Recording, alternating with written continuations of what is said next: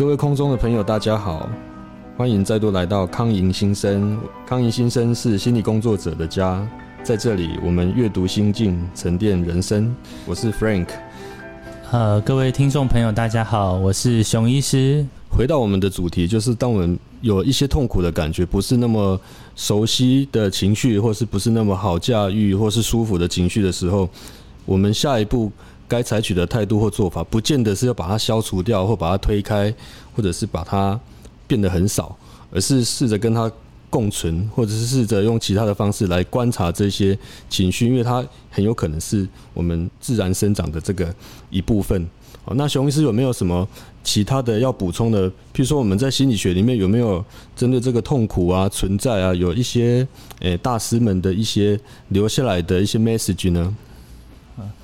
那这部分的话，荣格他讲了蛮多的哈，就是刚才讲到的阴影的概念呢，它是会被用在我们的个体化的历程。个体化历程，呃，用一个比较简单来讲，就是说我很通俗的讲，那就是说。它是我们一个人心灵成长乃至于完成这一个完整的心灵的一个过程啊！哈，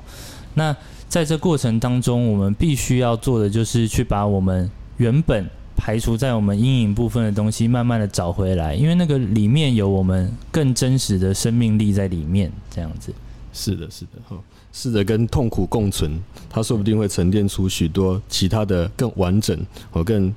对我们有一些启发性的一些想法，对不对？对，那可能也不只是痛苦，那也包含了我们觉得自己不好的部分，哈，自己不喜欢的部分。我们要如何去？呃，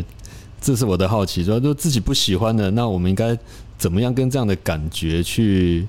去消化这样的感觉，或是怎么样这样跟这样的感觉同在呢？嗯。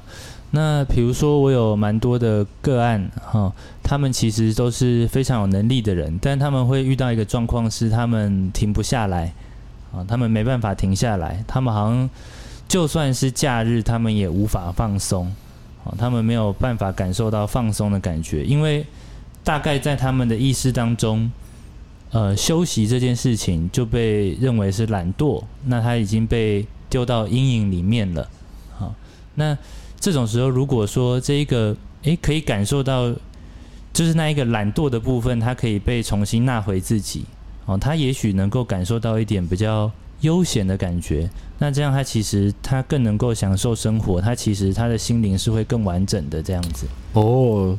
所以有时候我们面对痛苦，面对一些不好的感觉。用一种重新接纳、了解，甚至好奇的一种心态，我们好像比较能够回到那种原汁原味、有生命力的自己的感觉哦。对，原汁原味、有生命力自己，我觉得这是非常好的说法。那当然，大家会觉得，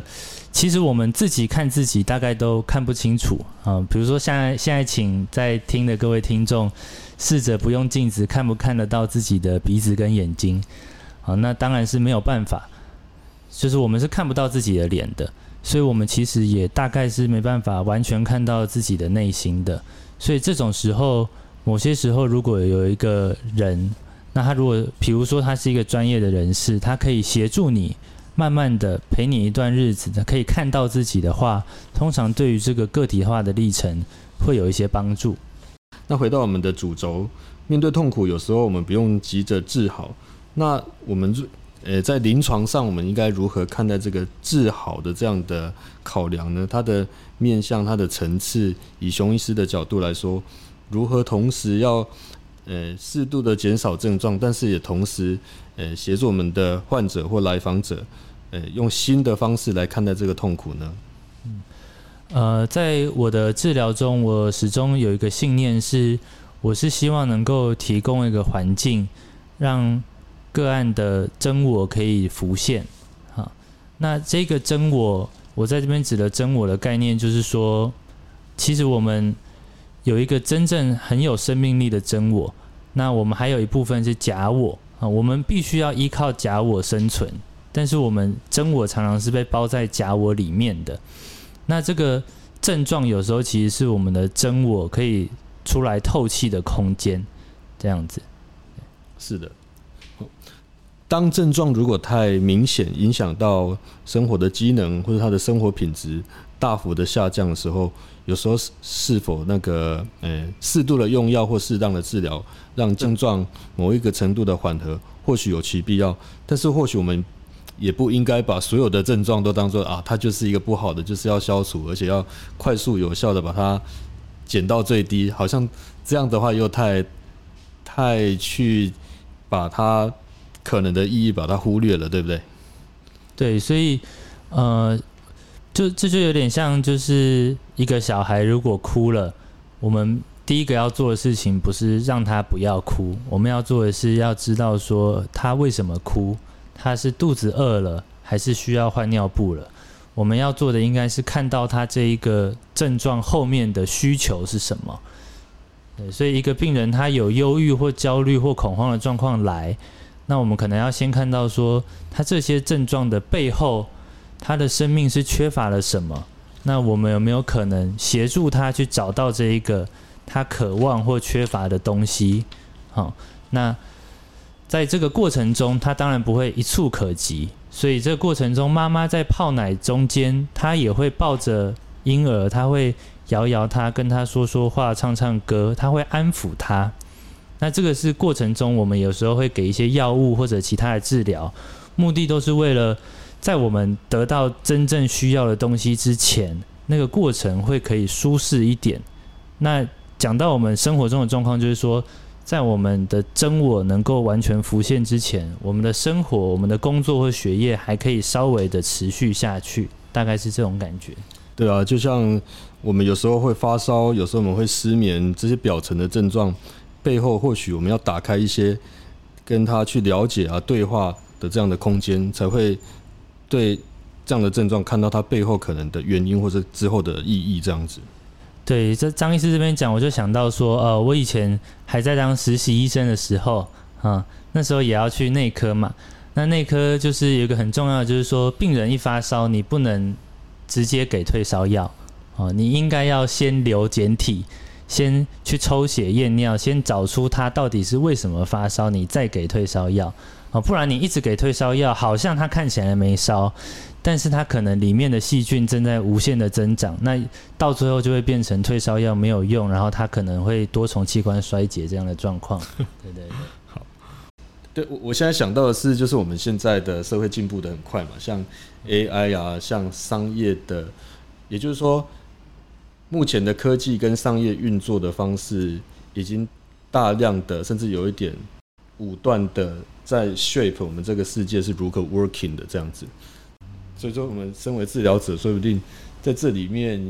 也有可能有新的角色，看到诶，我们现代社会的发展的某一些趋势对整个 society 的这个影响，让我们去思考这件事情，用一个同时也能增进生存技能、要情绪调试能力的方式。那同时也有一种照顾他们的这样的角色，这样子。嗯，呃，我我我也蛮同意说，就是我们社会的形态本身就是会让我们，呃，在处在这个这个时代的社会下的人，会大概都会有一些时代病吧。对对对，就是比如说以我们现在处在一个。资本主义、物质主义的一个时代，大家大概大家都会有一些呃，比如说自恋的问题，嗯。啊，就是其实现在都很要求每个人都要有个人特色嘛，所以我比较一些比较年轻的个案，他们也会很焦虑，说，哎，他们有社群网站焦虑，对啊，个人特色让我想到，有时候你如果不强调个人特色，说不定在生存或商业上是有劣势的。嗯。嗯，也就他这个是一个学习来的，觉得必要的某一种技能。但是其实我们心里都知道，太强调的话，其实对于完整的自己或者是自然状态的人性，不见得那么自然。这样子，对，就是变成我其实人类大概是这五六十年才会那么强调，每个人好像都一定要要要可以秀给别人看啊。其实，在以前的人是不太有这一部分的压力的，对他们不太需要。秀自己的生活给别人看，嗯，然后自己活得怎么样？他其实不会有那么大的压力。对啊，这再推到更久以前那种庄园的生活，其实我不用跟那些不见得会有相关的事情跟资讯有这么的哦，心力交瘁的接触嘛，我，就是我就是就要去找人，就直接去他家或打电话什么就好了。有时候资讯的相对少，反而会造成一种稳定跟心理相对安全的感觉，或者是我不会因此就没有竞争力。我不知道很多资讯，我不会因此没有竞争力这样子。对，刚刚才讲到一个安全感呢，我我觉得是这个社会的结构一旦庞大到一个程度的时候，人在里面会显得特别渺小，啊，那个渺小会自然的让人有一种不安全感，嗯，所以我们好像一定要一定要怎么样才在这个社会有立足之地的感觉，是是是，所以我我我在想就是。心理的服务这这一个学门，它的一开始在历史上的发展，其实就是以，当然更早之前也都还有，但是我想我们大概，呃，身心科大概都还是有一个可以说奉为祖师，就是说弗洛伊德那个年代，好，那个其实就是一个启蒙主义发展到了一个极限的时代，好，那那个时候其实后来人类面临了一件事情，就是第一次世界大战。嗯，好，那那时候的人其实是有点吓到，就是哎，怎么会这样子？好，他们以为理性可以解决所有事情，但是结果理性的发展是说，人变成对于人死掉这件事已经没有感觉了。嗯，就是一战的时候，他们是把成批成批的人送到前线去，就是互相的在壕沟战互相送死。那为什么后来其实一直有在研究说，为什么那时候会用这么愚蠢的打法，就是一直把人送去送死？那后来有社会学家有一些提出一些理论，就是说，因为规模已经变得太大了，大脑和肢体分离了，就是制定决策的人跟上前线打仗的人已经完全不一样，已经完全分离，没有任何沟通，所以对在本部的参谋来讲，去前线死掉的就只是一群数字而已。嗯哼，嗯哼所以当我们的社会规模到了一个程度，呃，其实我们人本身存的存在已经慢慢被抹去了。那所以这个，然后同时我们又失去了宗教这个东西，所以我觉得人的心灵在一个现代的社会下，它本身就是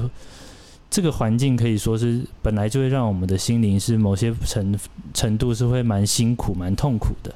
而且就比较破碎一点，对不对？对很很少时间。去沉淀、去整合、去消化我们的这些经验，这样子。就是说我我有种感觉，就是说它是没有扎根的。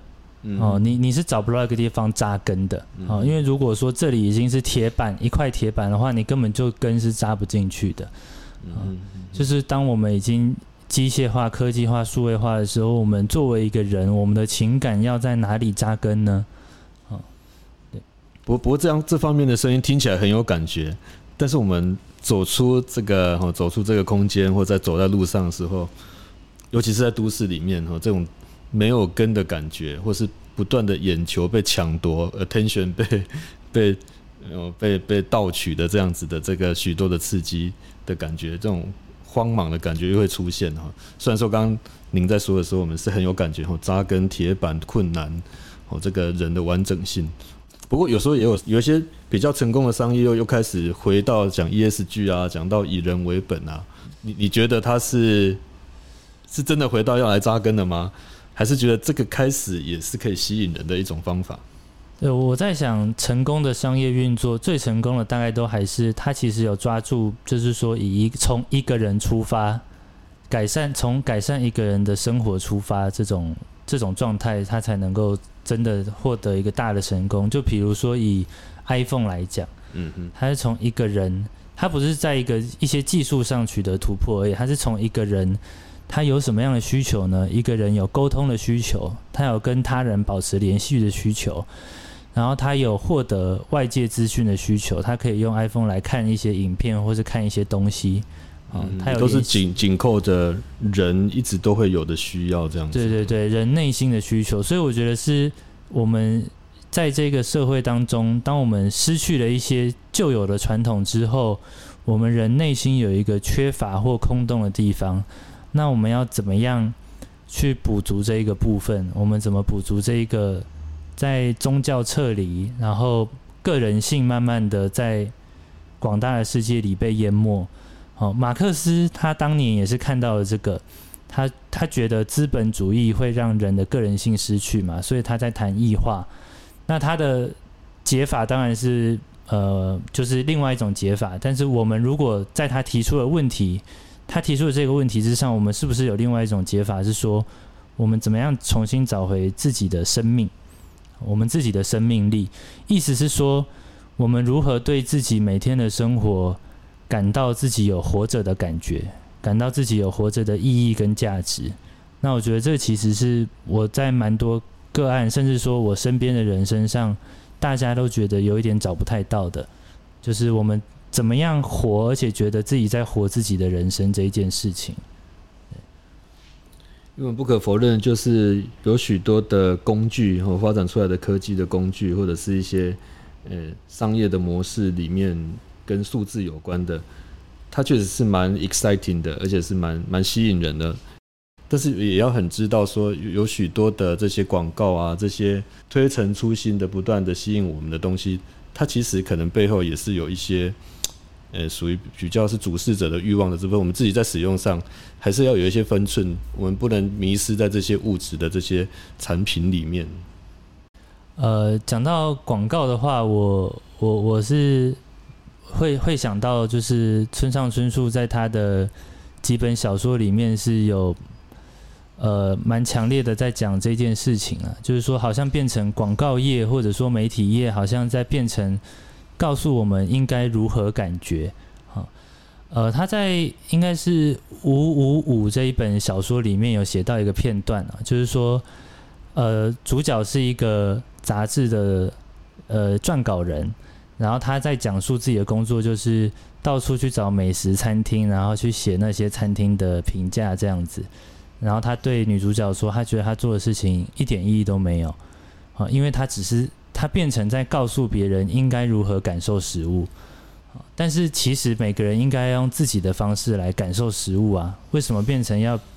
用别人的感受当做自己的感受呢？那我觉得这个是在我们现代这个巨量媒体化的社会的一个变成大家会找不到自己，不知道自己喜欢什么。我今天买这一个包包，我今天吃这一家餐厅，是我真的喜欢，还是只是大家觉得？这样子是好的，所以我就这样去追求这样子。好像就是大家都去了，自己没去到，就就等于好像少做了什么事这样子。对，但然后但是就是变成说是我的感觉，还是别人带给我的感觉，别人的感觉。那这样到最后，如果我们都是在完成，好像只在解任务一样，在完成一些该去吃什么、该拥有什么的话。那这样就是马克思当年讲的，就是我们就是变成一种奴隶嘛，我们就没有一个真我。那那个真我，如果是真我的话，它会有一个活着的感觉啊。就是真我这个概念的提出者温尼考克、温尼考特，他在讲的就是说，当我们是用真我生活的时候，每一件事情我们都会有一个 meaningfulness，我们会有感受到活着的意义。这样子，大部分人是不是小时候比较有这种？尽情的玩呢，尽情的进入自己的状态的那种感觉。对，就是说，